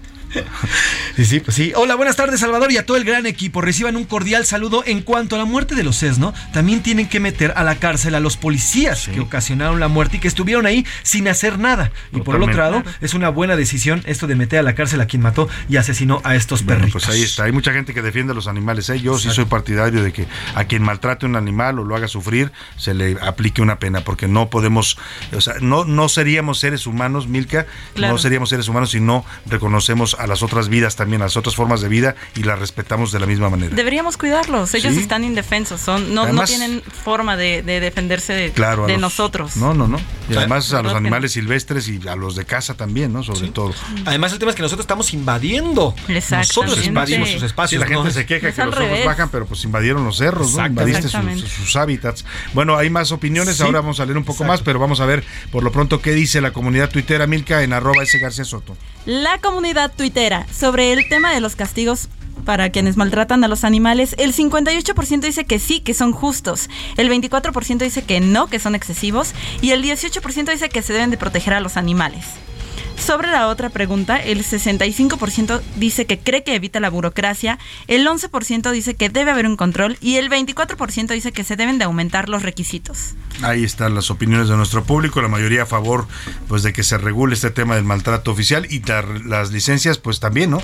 Oye, sí, ojalá, es que la verdad también nos ayudaría. Ahora tiene razón nuestro de escucha, no pueden darle una licencia ya de por vida y que no haya una verificación o una va- revalidación, ¿no? Que vean cómo está usted y le vuelvan a hacer una prueba de manejo incluso para saber si sigue claro. apto para conducir, porque ese es un tema, ¿eh? También a veces anda manejando gente que ya no tiene las habilidades o con discapacidad visual o no sé, muchas cosas que tienen que ser reguladas para, como bien dijo Milka, evitar accidentes y tragedias, ¿no? Correcto. Buenas tardes, Salvador y equipo. Todo ser vivo merece nuestro cuidado y respeto. Todo. Vivimos todos en un mismo planeta. No somos más ni somos menos. Exacto. Qué bueno, es magnífico que le hayan dado esta cárcel a esta persona, dice Berta Ramos Alba. Muchas gracias, Berta, por su opinión. Y tenemos, bueno, saludos a Sergio Jiménez de Catepec, Alex Arena, Juan Manuel Andrade, Berta Ramos Alba, ya lo dijimos, a Ramiro González, Alejandro, Alejandro Cortés, Mariana García, Leslie Cole, Leslie Cole, y tenemos muchísimos más saludos, Salvador. Pues muchas gracias a todos, de verdad, lo que nos contactan, nos se comunican, nos mandan sus mensajes y opiniones, nos da mucho gusto recibirlas y siempre, siempre tratamos de leerlas más que se puedan al aire. A veces por tiempo no alcanzamos, pero de verdad créame que las vemos y les damos seguimiento siempre a lo que usted nos manda en sus mensajes y comentarios. Gracias por comunicarse, gracias Milka, Gracias, José. Luis. Gracias a ti, Salvador. Vámonos a otros temas informativos. A la una, con Salvador García Soto. Y vamos a la inflación. Ay, qué dolor, ¿no? La verdad es que cada vez duele más el- la cartera, el codo, el- pues el alma cuando va usted a comprar la bolsa, como dicen por ahí, ¿no? Cuando usted va a comprar la despensa porque eh, la inflación sigue incrementándose pero además lo hace en los productos más básicos, en los que tenemos que comprar sí o sí para subsistir, ¿no?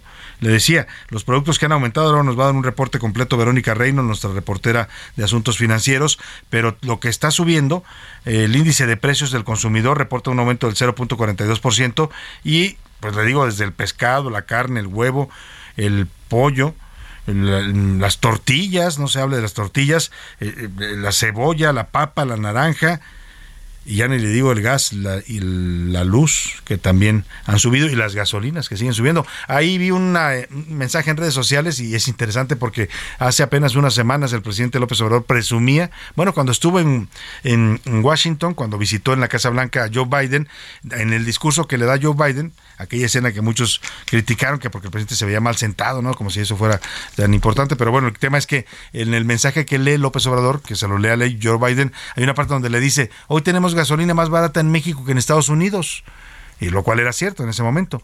Eh, y incluso, pues vengan, que vengan los estadounidenses si quieren surtirse de gasolina barata en México.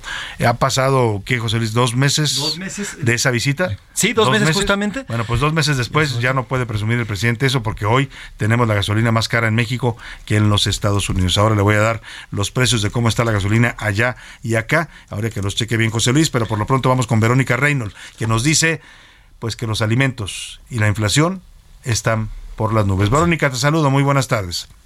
Salvador, buenas tardes. Pues sí, como lo comentas, la inflación continúa acelerándose al registrar una tasa de 8.62% en la primera quincena de agosto, su nivel más alto desde el 2000, de acuerdo con cifras del Instituto Nacional de Estadística y Geografía. Pero también fue superior al 8.51% esperado por los especialistas encuestados por Citibanamex, lo que está provocando que algunos analistas ya hablen de la necesidad de un tercer aumento de 75 puntos base en el anuncio de política monetaria de Banco de México el próximo 29 de septiembre. Este comportamiento se debe principalmente al aumento de la inflación en alimentos, productos agropecuarios y pecuarios. De ahí que en los primeros 15 días de agosto los mexicanos tuvieron que pagar 37.66% más por la cebolla, 2.36 por la papa y otros tubérculos, 1.56 por las tortillas de maíz, 1.41 por otros productos cocinados, 0.70 por leche pasteurizada y fresca y 0.62% más por refrescos envasados. Además de enfrentar el incremento de 1.97% en colegiaturas de preparatorias y 1.19 en colegiaturas en universidades, 0.73 por el aumento en precios en loncherías, fondas, torterías y taquerías y 0.13% por vivienda propia. Con esto es evidente que continúan las presiones inflacionarias y que en México no ha tocado un pico, comentó Gabriela Silda, directora de análisis económico del Grupo Financiero Base. Respecto a los productos que registraron las mayores bajas, se observaron en Echayote con 13.61% menos, aguacate con menos 8.85, nopales con menos 3.91, plátano con menos 3.72, chile serrano con menos 3.88, huevo con menos 1.95 y pollo con menos 1. 1.37%. Este es mi reporte para la UNA, Salvador. Muchas gracias, muchas gracias Verónica Reynolds. Pues ahí están los números, los porcentajes y todo eso se traduce en angustia y lamentablemente pues eh, para muchos eh, padres de familia que en estos momentos no están alcanzando a comprar lo básico para sus hijos. ¿eh? Ya mucha gente ha tenido que reducir, reducir el consumo de carne, por ejemplo, ¿no? Si antes comían carne dos veces a la semana, hoy lo hacen una, algunos ya de plano no les alcanza y esto es una realidad y esto es de lo que no habla el presidente, habla mucho todos los días, bla, bla, bla, bla, bla, bla de mil cosas, ¿no? Pero no habla de qué está va a hacer o qué está haciendo su gobierno para frenar la inflación, porque además somos de los países más golpeados por la inflación, ¿eh? No todos, no a todos les ha pegado igual. Sí es un fenómeno mundial, pero las decisiones que ha tomado cada gobierno han ayudado a frenar el tema. Aquí pues parece que el gobierno no ha encontrado la fórmula para, tratar de aminorar el impacto de esta inflación. Hicieron este programa, ¿cómo se llamaba, José Luis? El, el, el PISI o el PASIC, el PASIC, ¿no? El, el, programa, el plan de contra la carestía y la inflación, que iban a, a controlar los precios. Se reunió el presidente con los empresarios, con los dueños de las tiendas y supermercados, y la verdad sirvió para dos cosas, ¿eh? O sea, para nada. La verdad, los precios no se han detenido y no ha servido esta medida que tomó el gobierno. Rápidamente, el costo de la gasolina en Estados Unidos y en México, cuando presumía el presidente o, se ufanaba ante Joe Biden, ¿qué fecha fue y cuánto costaba la gasolina? 12 de julio, Salvador. En México costaba 21.83 pesos el litro y en Estados Unidos 26,6 centavos. Sí, estaba mucho más barata en México, ¿no? 5 pesos menos. Exactamente. ¿Y ahora? Ahora, 22 pesos con 6 centavos aquí en México y 21 pesos con 10 centavos en Estados Unidos. Pues ahora debe ser el presidente que los mexicanos vayamos allá a surtirnos de gasolina en Estados Unidos, ¿no? Voy a pedir un permiso especial para que vayamos a llenar el tanque allá. Bueno, para los que vienen la frontera, los que vivimos acá, pues ni, ni cómo, ¿no? Pero pues ahí está, ya no se puede presumir que tengamos gasolina más barata en México que en los Estados Unidos. Oiga, y voy rápidamente a una información de último momento. Hace unos minutos la Fiscalía de Justicia de Baja California informó que se detuvo al señor David López Jiménez, alias el Cabo 20. Lo ubican como el principal generador de violencia en el Estado y está vinculado al asesinato del fotoperiodista Margarito Martínez Esquivel, ocurrido el 17 de enero de 2022. Vamos contigo, Laura Wong. Cuéntanos de la detención de El Cabo 20, este hombre que dicen era el principal generador de violencia allá en Baja California. Buenas tardes. ¿Qué tal, Salvador? Muy buenas tardes. Te saludo con gusto desde Tijuana. Así es, el día de hoy, durante el miércoles de mañanera de la gobernadora del estado, Marina del Pilar Ávila Olmeda, que se llevó a cabo en el Centro Estatal de las Artes en Tijuana, el fiscal general del Estado, Iván Carpio Sánchez, informó que a través de labores de inteligencia por parte de las autoridades del gobierno federal de Baja California y Nuevo León se realizó la detención del principal generador de violencia en Baja California, David López Jiménez, alias el Cabo 20. Esto ocurrió en el estado de Nuevo León. El fiscal pues comenta que de las principales investigaciones del presunto líder de una cédula criminal pues corresponde a la presunta participación como autor intelectual del asesinato del fotoperiodista Margarito Martínez Esquivel. También comentó que el, fiscal comentó que eh, la cédula criminal a la que pertenece pues el hoy detenido pues ya se encuentra debilitada y en caso de que pues esto se ocupe eh, rápidamente eh, como líder pues también aseguran que eh, a, través de los trabajos de inteligencia que realizan aquí autoridades del Estado, pues también podría ser detenida esta persona. Incluso asegura que podría ya disminuir el índice, el índice delictivo, pues esta persona es eh, pues también como parte de, los señalamientos es por, por delitos de homicidio por eh, privación de la libertad, entonces pues asegura el fiscal que con esto ya se verá este, pues una notoria disminución, pues sabemos que Tijuana está registrando alrededor de 12 a 14 asesinatos por día y eh, pues este líder pues es quien llevaba a cabo este tipo de, de homicidios aquí en Baja California. También pues mencionó eh, tras, tras, su detención dónde determinarán el proceso, si será en Baja California o en el Estado de México. Entonces pues escuchemos lo que comentó el fiscal. Bueno, ya no nos da tiempo, Laura. Vamos a recuperar más adelante el audio, pero te quiero agradecer el reporte y más adelante escuchamos lo que nos dice el fiscal, porque tenemos ya que ir a la pausa. Nos va a cortar la guillotina. Pero gracias por el reporte, Laura. Te saludo allá en Baja California. Estás en A la Una con Salvador García Soto. Información útil y análisis puntual. En un momento regresamos. Ya estamos de vuelta en A la Una con Salvador García Soto. Tu compañía diaria al mediodía. Se despidió y decidió batirse en duelo con el mar y recorrer el mundo en su velero y navegar navegar. Y se marchó y a su barco le llamó libertad. Y en el cielo descubrió gaviotas y pintó estelas en el mar. Y se marchó y a su barco le llamó libertad y en el cielo descubrió gaviotas estelas en el mar.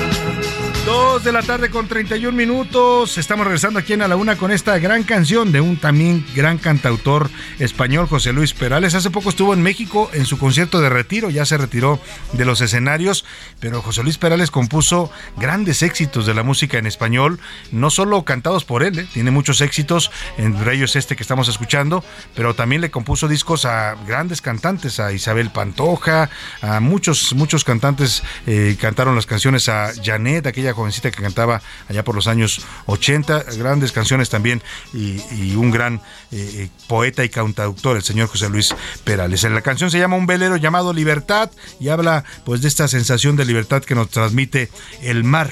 ¿no? Está incluida en el álbum Tiempo de Otoño, es un tema de 1979 y bueno, pues cuando se busca redirigir la vida, cambiar el rumbo, pues se usa esa metáfora de vamos vamos al velero y vamos a buscar la libertad. En temas recientes, este tema, que es un tema de 79, le decía, se hizo viral, ahora lo conocen las nuevas generaciones, principalmente por TikTok, porque hicieron un meme con esta canción, como muchas canciones ahora de esas épocas las conocen los jóvenes porque los utilizan para hacer memes en esta red social. Escuchemos un poco más de El velero llamado Libertad de José Luis Perales y seguimos con más aquí en La Laguna. Y se marchó y a su barco le llamó libertad y en el cielo descubrió Los deportes en A la Una con Oscar Mota. Dos de la tarde, 32 minutos. Hoy se nos está adelantando Oscar Mota, pero ¿sabe por qué?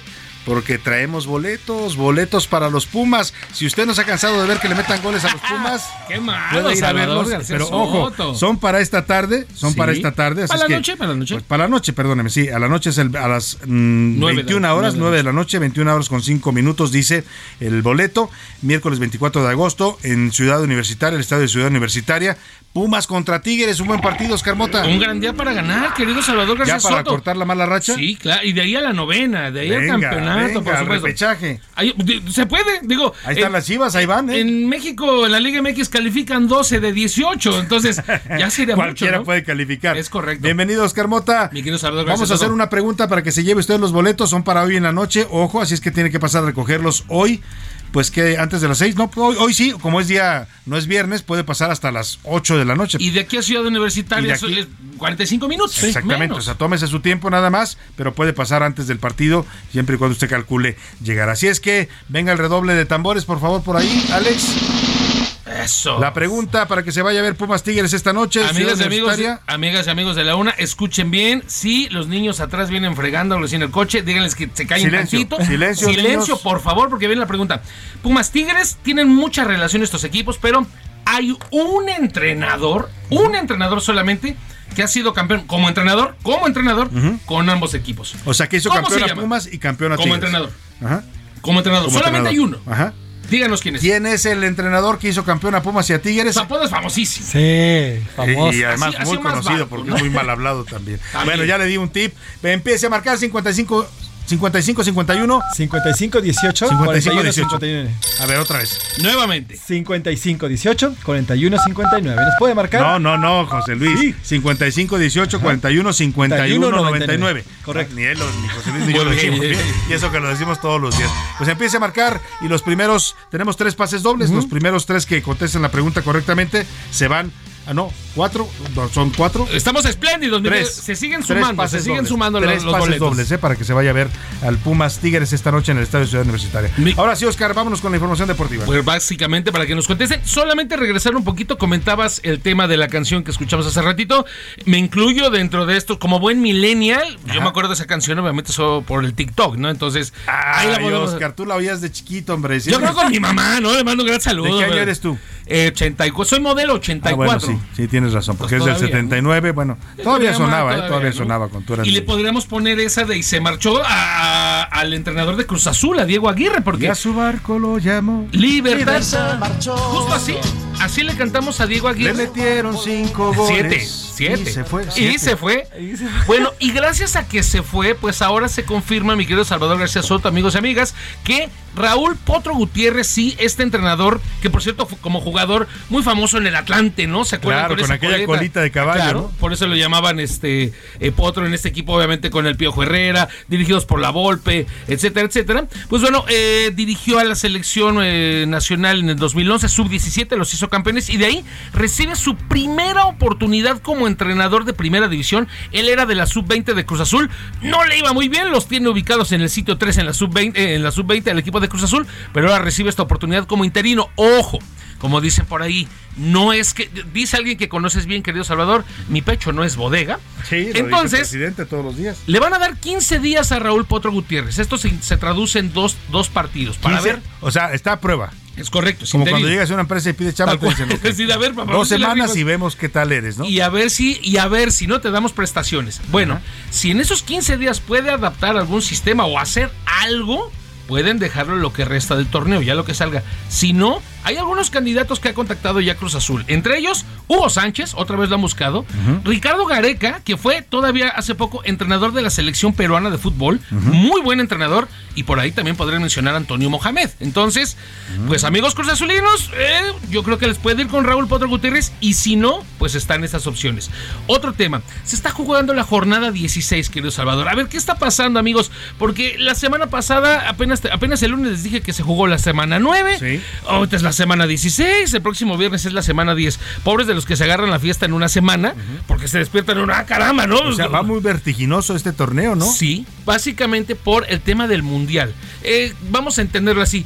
Eh, la federación está como jineteando, ¿no? Está como jineteando las jornadas. Un día te pongo de esa jornada 15 para después pagártela con la de la 14 y así poder terminar el torneo a principios de O noviembre. sea, el objetivo es que cuando empiece el mundial ya no haya torneo, pues. Básicamente tiene que acabar dos semanas antes, dos semanas antes del inicio del Mundial. Bueno, con esta explicación, pues está jugando la jornada 16. Ayer, tus chivas, 1-0, ¿ya les está gustando ganar? Ya les gustó, qué bueno, oye, que se acuerden de lo que era ganar, porque.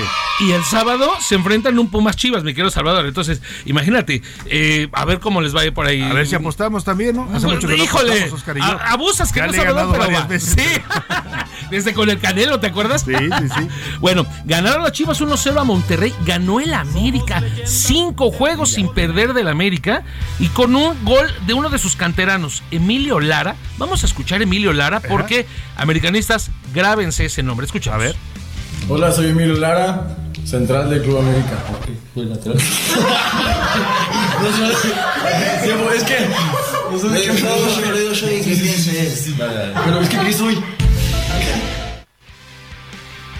Emilio Lara es un muchacho, querido Salvador, canterano del América, muy joven, es defensa central, pero también lo utilizan como lateral. Pero además de que tiene buena técnica, buen temple, es muy bromista, tiene como muy don de gente.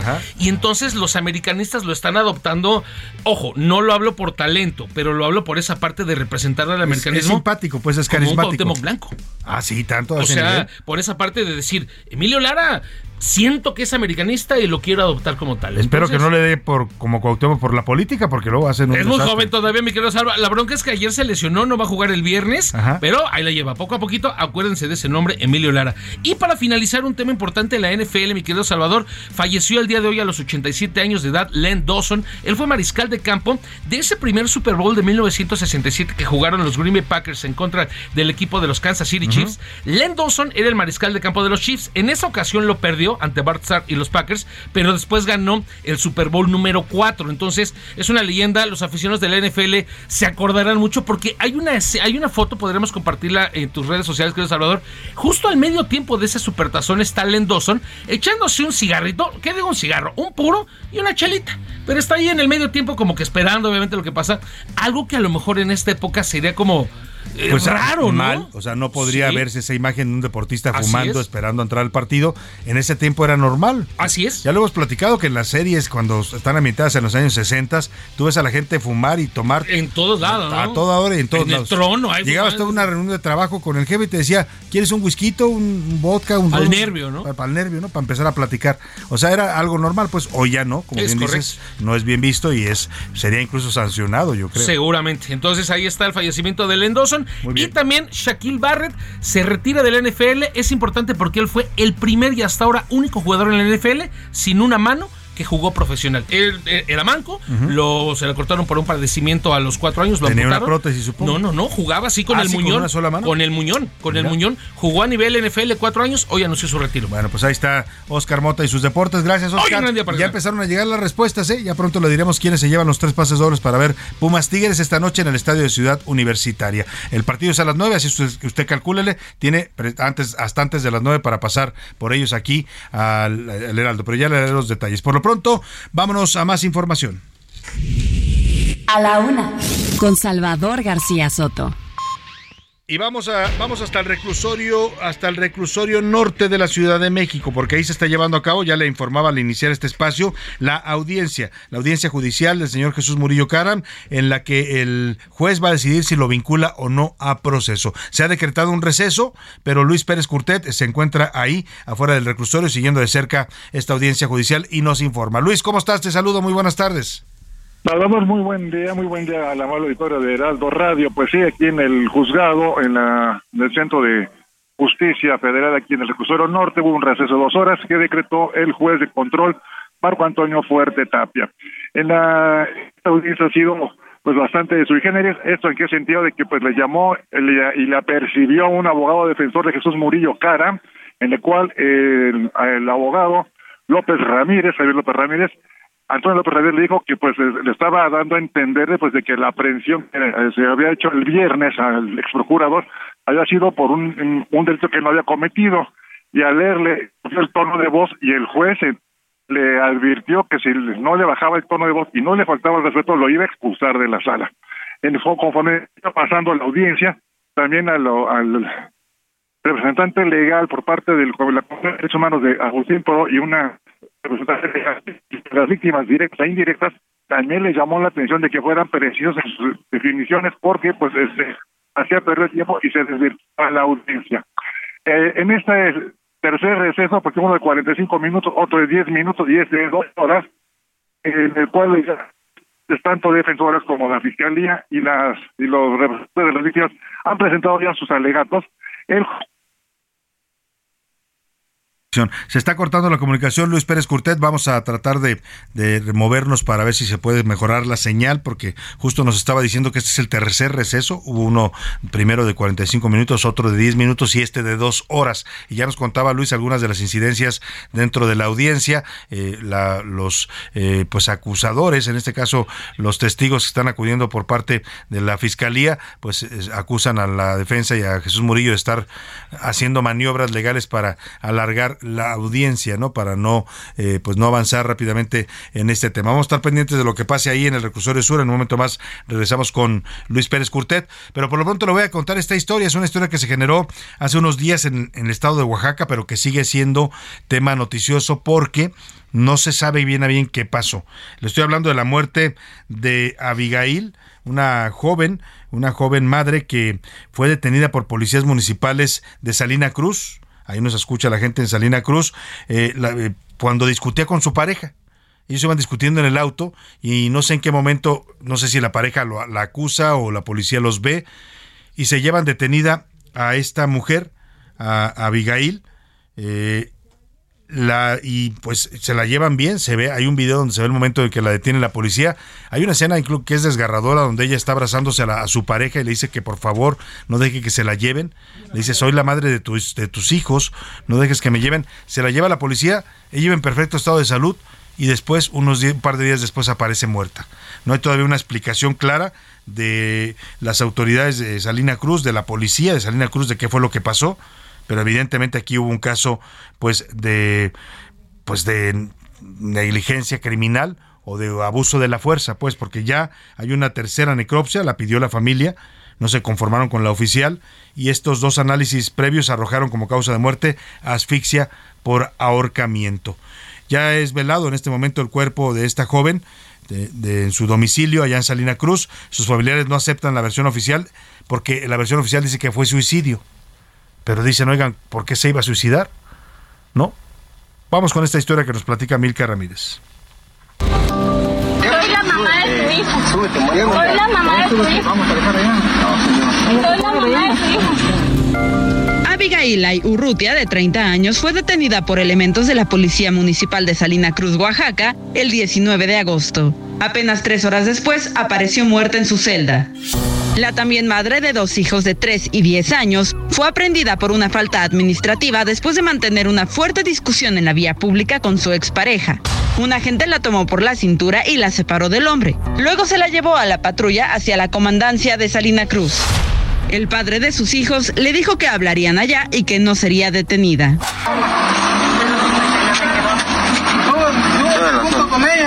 No, no te vamos a detener. De acuerdo con la versión de las autoridades, el juez cívico Joel Alberto Luis Velázquez le habría ofrecido tres opciones para pagar la falta cometida. Una multa, realizar servicio comunitario o 24 horas en la cárcel. Según él, la mujer aceptó la cárcel. Poco después, Abigail fue encontrada sin vida. De acuerdo con el personal de seguridad, la joven se ahorcó con su ropa interior, por lo que el caso fue calificado como suicidio. Esta versión fue rechazada por sus familiares y en redes sociales su padre, José Luis Ay Ay, denunció que en realidad su hija fue golpeada por policías de Salina Cruz, quienes después la habrían ahorcado. Así, la Defensoría de los Derechos Humanos del Pueblo de Oaxaca inició una investigación y pidió informes a la autoridad municipal sobre lo ocurrido. Además, solicitó a la Fiscalía General del Estado iniciar una investigación con perspectiva de género. Una primer necropsia realizada inmediatamente después de su muerte arrojó como resultado asfixia por ahorcamiento. Los familiares solicitaron un segundo estudio. Habla Arturo Peinbert, fiscal de Oaxaca. La forencia se está completando, nos falta la forencia toxicológica, pero casi toda la forencia está ya terminada. Eh, eh, parece que sí, tú tiene algunos golpes esta persona. Tenemos una serie de, de, indicios que van a complementar totalmente la investigación. Lo que se sabe es que fue una detención por un problema familiar que se estaba desarrollando en vía pública.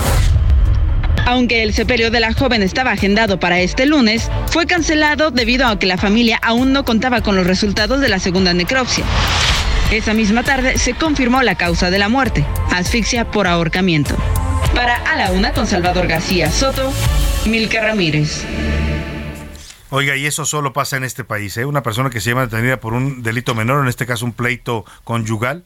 Yo no sé, no se sabe bien a bien qué pasó. El padre de Abigail ha dicho que él no culpa a su yerno, eh, José Luis Ay, se apellida, Ay, Ay, es el apellido, así es el apellido, Ay como Ay de haber.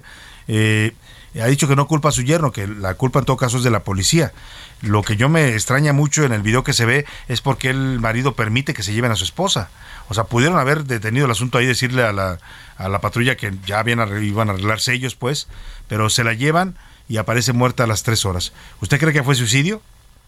Yo francamente lo dudaría pero muchísimo. La familia no acepta la versión oficial y pide que se investigue a fondo. Ya la Fiscalía de Justicia está abriendo una carpeta para investigar cuáles fueron las causas reales de la muerte. La necropsia, la tercera, porque le han hecho tres, confirma que fue asfixia por arcamiento, pero es muy diferente que alguien se quite la vida de esa manera a que alguien la haya ahorcado en un procedimiento de abuso de la fuerza policial. Vamos a estar pendientes de este tema, lamentable, por ser violencia pues feminicida, ¿eh? porque no tenía por qué morir esta joven en la cárcel de allá de Salina Cruz. Vamos a estar pendientes de la historia.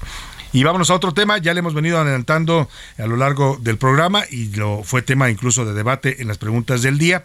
La propuesta que está haciendo un diputado del PAN, el diputado federal panista Jorge, José Antonio García, pues que dice que las licencias en, de manejo en México ya no deben ser renovables sino permanentes, que de esa forma se ahorrarían costos para los automovilistas y dice que actualmente los mexicanos pagan entre 400 y 5 mil pesos por la licencia de manejar, es algo que podría ahorrarse con esta propuesta que está haciendo de una licencia permanente. Jorge Amalquio, cuéntanos de esta propuesta del PAN para las licencias de manejo. Buenas tardes.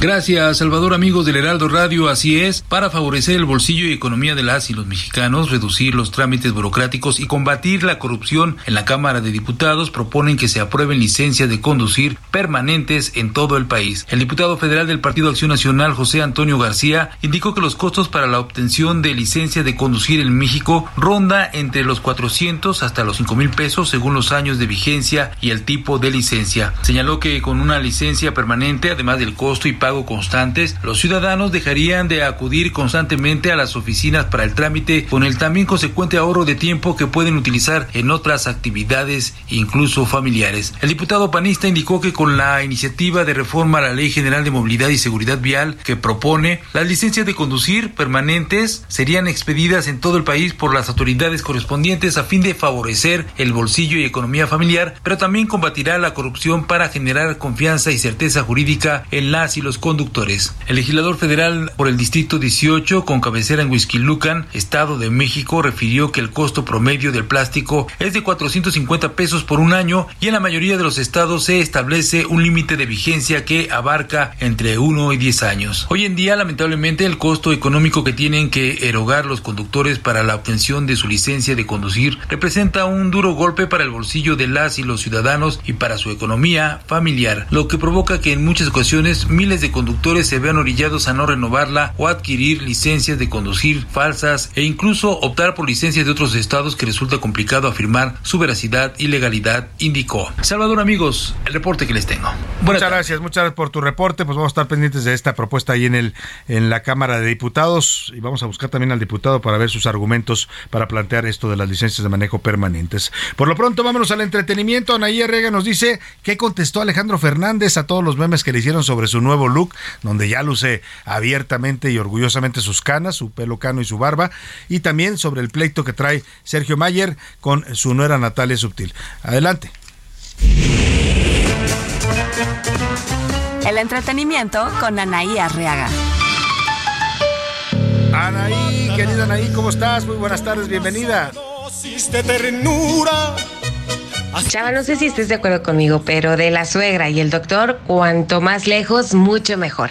Después de que Natalia Subtil señaló públicamente a Sergio Mayer Mori por supuesto desapego con su pequeña y que no le da pensión, bueno, pues el padre de Sergio Mayer Mori, es decir, Sergio Mayer, que ustedes lo recordarán, es intérprete, actor, fue diputado y ahora un político con aspiraciones a la presidencia, expresó si soy lo metiche, siguiente. ¿por qué me habla para pedirme dinero? ¿Por qué le ha ayudado durante cinco años o seis años? Ahí no soy metiche. Yo le apoyaba. Y llegó un momento en que le dije, a ver, ya no te voy a dar dinero, te voy a dar trabajo. Porque mi hijo me dijo, papá, yo estoy dando esto, esto, esto, esto y esto. O sea, por Dios, ya basta. Ya basta. Chava, el día de ayer estábamos platicando acerca del cambio de Alejandro Fernández, de su look, de ese look glamuroso que le llamaron Señora de las Lomas. En la madrugada regresó de su viaje de Italia, que estuvo dos meses, y lo encontramos en el aeropuerto, el intérprete tajante. Esto fue lo que Nada, dijo. nada más. Este, pues que vivan sus vidas y, y dejen vivir a los demás. Coincidimos con Alejandro Fernández. Dejen vivir a los demás. El intérprete de 51 años de edad hizo frente a los medios de comunicación y declaró que no está estrenando look, sino simplemente pues que ya tiene canas y que no se las pintó. Punto final a la conversación. Pero también manifestó si esto No me le afecta en lo absoluto, pero, pero digo, creo que deberían de dedicarse más a ver sus vidas y no estar... Moraleja, al envejecer se tiene mucha más prudencia, pero se hacen más locuras. Que tengan una excelente tarde. Fuerte abrazo. Muchas gracias, Anaí. Excelente tarde para ti. Pues yo coincido con Alejandro Fernández, ¿eh? Viva y deje vivir. Bueno, pues si él quiere lucir sus canas, está en su derecho. Pues es un. ¿Cuántos años tiene Alejandro Fernández? Unos 53 años, 52, ¿no? Por ahí más o menos. Es eh, contemporáneo. Pues.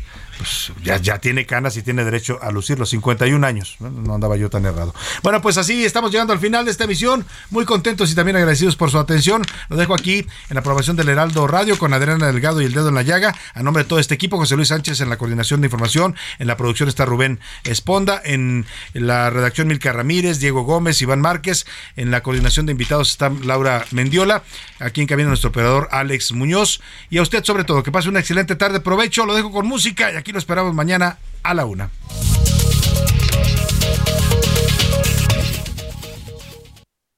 Eterno fue lo que hubo entre tú y yo.